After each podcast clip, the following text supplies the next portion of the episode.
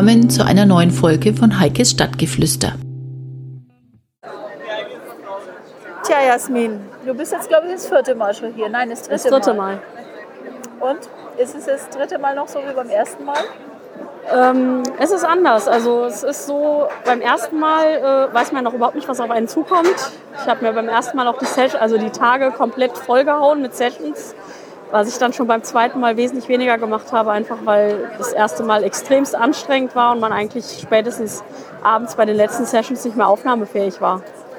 Aber beim zweiten Mal habe ich das schon so ein bisschen optimiert und dieses Mal habe ich es generell ruhiger angehen lassen, einfach auch um mehr Zeit zu haben, mich mit Leuten zu unterhalten, äh, zu nett mit, ja, mit der SOM-Gruppe, ne? haben wir ja sehr viel Zeit verbracht diesmal, was mir auch sehr, sehr gut gefallen hat.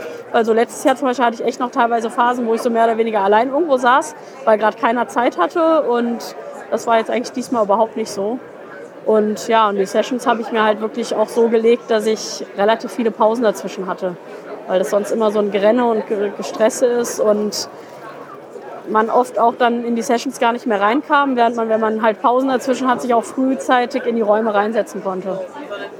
Ja, da gab es ja so praktisch. Sessions, wo man wirklich, ähm, auch wenn man frühzeitig da war, schon zu tun hatte, noch einen Platz zu kriegen. Ne? Ja, allerdings. Also es gab tatsächlich dieses Mal auch einige Sessions, zu denen ich gerne gegangen wäre, die aber einfach überfüllt waren. Also wo ich es dann gar nicht erst probiert habe, dann wirklich noch reinzukommen, weil die Leute schon äh, eine Viertelstunde vor der Session bis raus auf die Flure standen. Und ähm, das ist dann natürlich ein bisschen schade. Also da finde ich, da sollten sie bei der Republika so dieses, dieses, dieses Stage-Management nochmal irgendwie so ein bisschen überdenken, wenn man dann gleichzeitig von anderen hört, ja, dass es Sessions gab, wo im Prinzip die Hälfte der Räume frei stand, während andere, also zum Beispiel bei Thomas Schwenke wäre ich sehr, sehr gerne gewesen, ähm, aber da war halt einfach kein Reinkommen, also es war gar nicht möglich.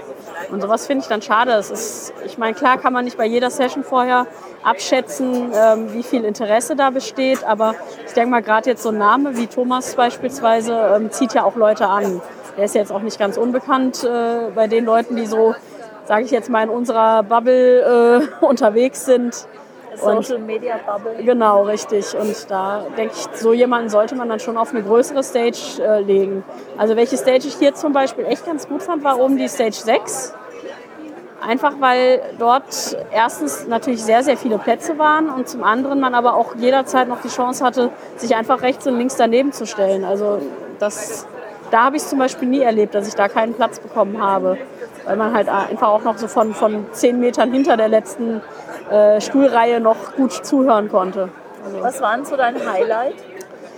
Mein Highlight, ja, als riesiger Fan von Alexander Gerst natürlich diese Session, weil es war einfach toll, ihn mal persönlich sprechen zu hören. Ich habe ja viele Videos mit ihm äh, gesehen. Wir haben auch sehr viel seiner Inhalte ähm, natürlich auch ja, für Wetter Online verwenden können.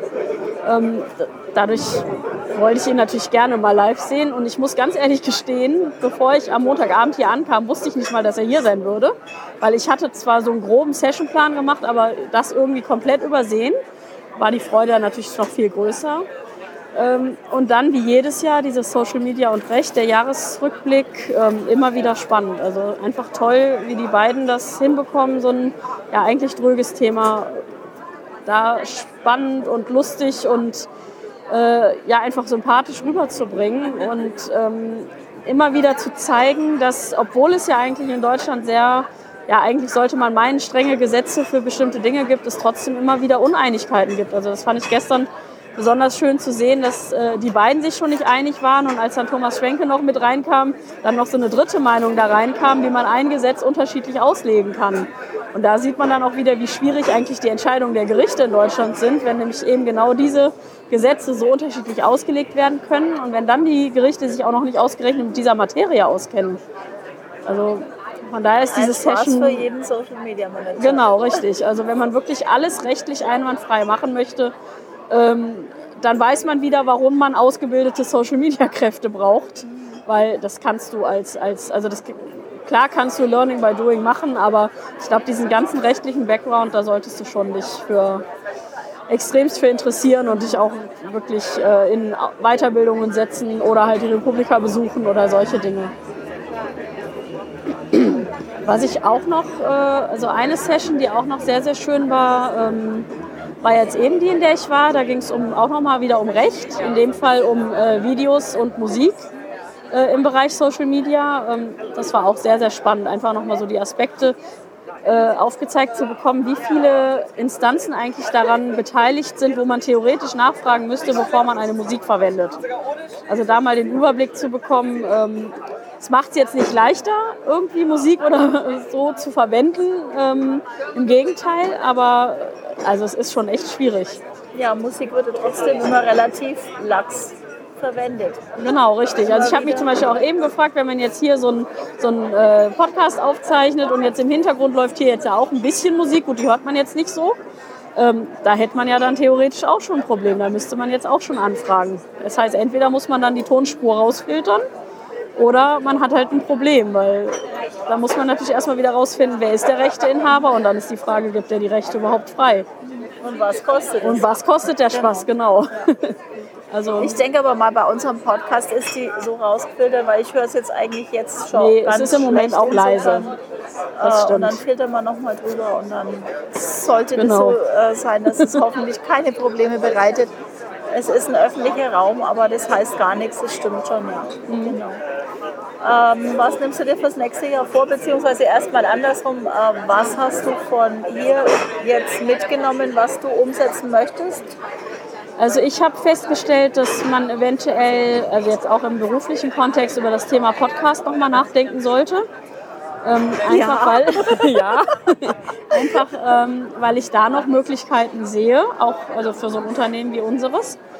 Ähm, ob das umzusetzen ist, das wird sich dann zeigen. Also da möchte ich auf jeden Fall auch noch mal schauen, ob es da schon Mitbewerber gibt in dem Bereich und so weiter. Also das werde ich auf jeden Fall mal mitnehmen.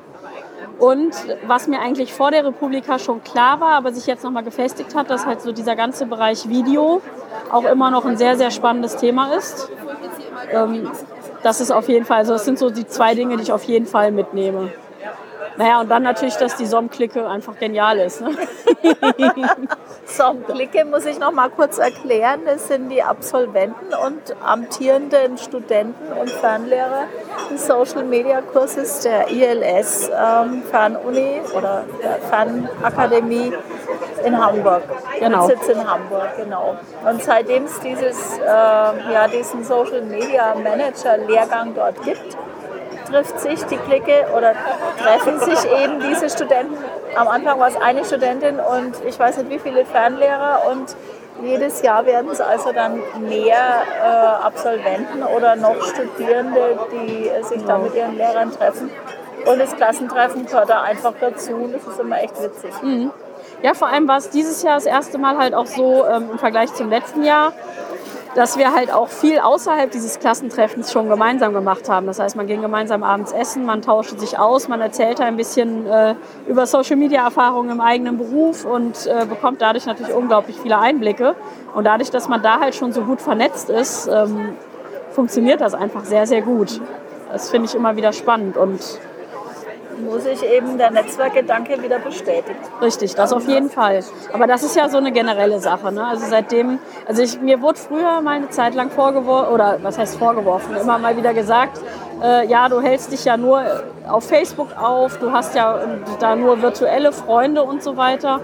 Und wenn ich aber so gesehen darüber nachdenke, ähm, wie viele Freunde, Bekannte ich hatte, bevor es die sozialen Medien gab und wie viele Freunde und Bekannte ich habe, seitdem es die sozialen Medien gab, und damit meine ich jetzt nicht nur im Bereich Social Media, sondern auch in, in meinem Hobbybereich. Also zum Beispiel Eishockey habe ich so viele Leute äh, einfach über Facebook kennengelernt, dass ich da einfach nur sagen kann, Leute, vernetzt euch, ähm, geht hin. Also ich, wenn ich jetzt irgendein dienstliches Problem hätte, wo ich jemanden finden muss, der mir da weiterhelfen kann, wüsste ich in meinem Netzwerk in der Regel immer jemanden, der mir da helfen kann, beziehungsweise ähm, zumindest wüsste ich, wo ich das nachfragen kann, ob mir jemand jemanden empfehlen kann.